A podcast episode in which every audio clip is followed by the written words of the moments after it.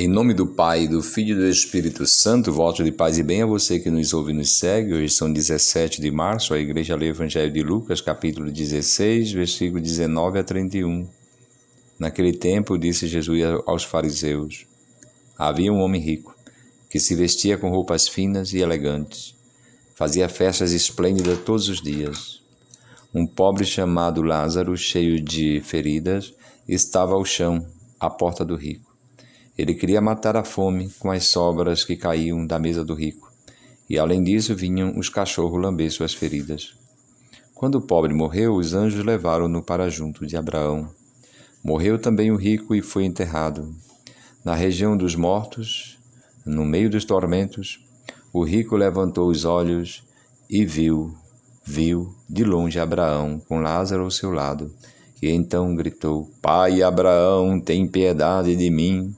Manda Lázaro molhar a ponta do dedo para me refrescar a língua, porque sofro muito nestas chamas. Mas Abraão respondeu: Filho, lembra-te que tu recebeste teus bens durante a vida, e Lázaro, por sua vez, os males. Agora, porém, ele encontra aqui consolo e tu és atormentado, e além disso, há um grande abismo entre nós. Por mais que alguém desejasse, não poderia passar daqui para junto de vós, e nem os daí poderiam atravessar até nós. O rico insistiu: Pai, eu te suplico, manda Lázaro à casa do meu pai, porque eu tenho cinco irmãos. Manda preveni-los para que não venham também eles para este lugar de tormento. Mas Abraão respondeu: Eles têm Moisés e os profetas, que os escutem. O rico insistiu: Não, pai Abraão, mas se um dos mortos for até eles, certamente vão se converter. Mas Abraão lhes disse: Se não escutam a Moisés nem aos profetas, eles não acreditarão mesmo que alguém ressuscite dos mortos. Meus irmãos e irmãs, nós estamos lendo o Evangelho de Lucas. Lucas é aquele evangelista que mais insiste no tema da misericórdia da compaixão, do alívio da dor e do sofrimento. É, Lucas, a tradição diz que ele fosse um médico.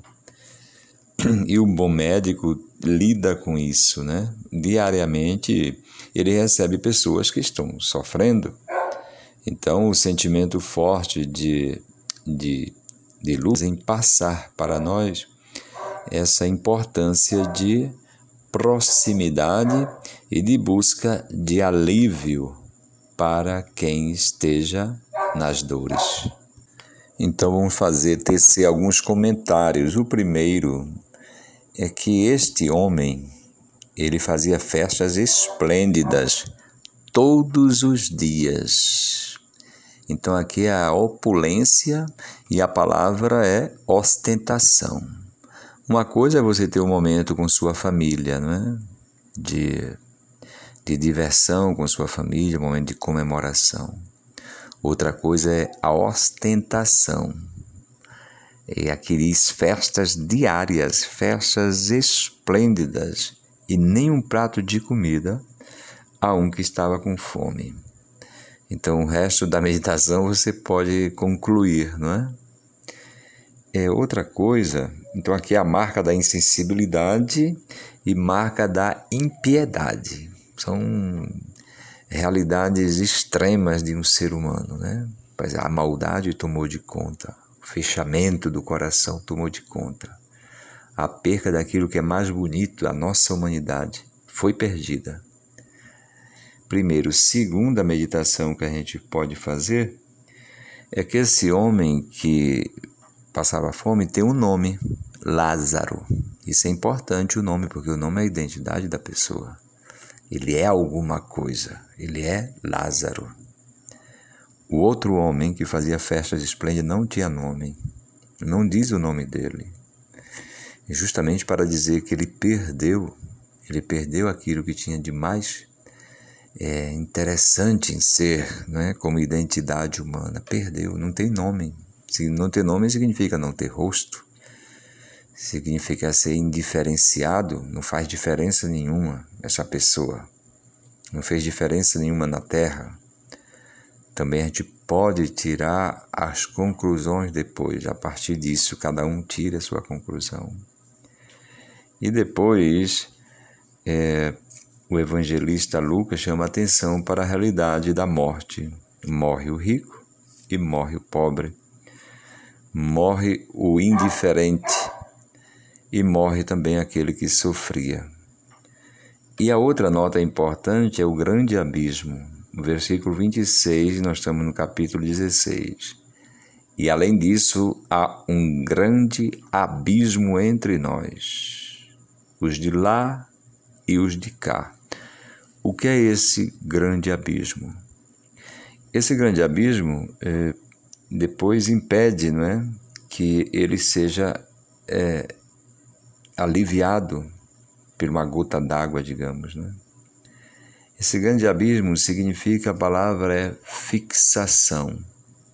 A realidade da morte nos fixa em um estado. Essa é a nossa tradição judaico-cristã. Nós acreditamos que a morte nos fixa em um estado. Por isso que é a importância e o valor da nossa vida. Porque quando a gente concluir a nossa vida, é tão bonito cuidar da vida por isso, porque nós estaremos, né, nós seremos, vamos dizer, se a gente cuidou bem da vida, amamos mesmo a Deus, é, nós teremos concluído a nossa vida de uma maneira como uma árvore frondosa, uma árvore cheia de frutos, e ali fica fixado para sempre. Para sempre seremos uma árvore frondosa, cheia de frutos. Do contrário, também haveremos de nos fixar o contrário, vamos imaginar uma árvore seca, sem folhas, sem verde, sem frutos, e isto para sempre. É o que nós chamamos perdição. Então o evangelho de hoje é dramático porque nos apresenta esses destinos Aí esse homem se preocupa de maneira tremenda até com os parentes, mas o recado está dito. Eles têm Moisés e os profetas para dizer que nós temos a palavra de Deus. Moisés significa lei, os profetas é a profecia. Nós temos a palavra de Deus que nos chama, nos, nos, já nos dizem tudo. E o evangelho de hoje está nos dizendo que é muito importante, é decisivo para a nossa felicidade eterna, a gente não perder a nossa sensibilidade em aliviar a dor e o sofrimento. Que Deus nos abençoe também hoje, Pai, Filho e Espírito Santo.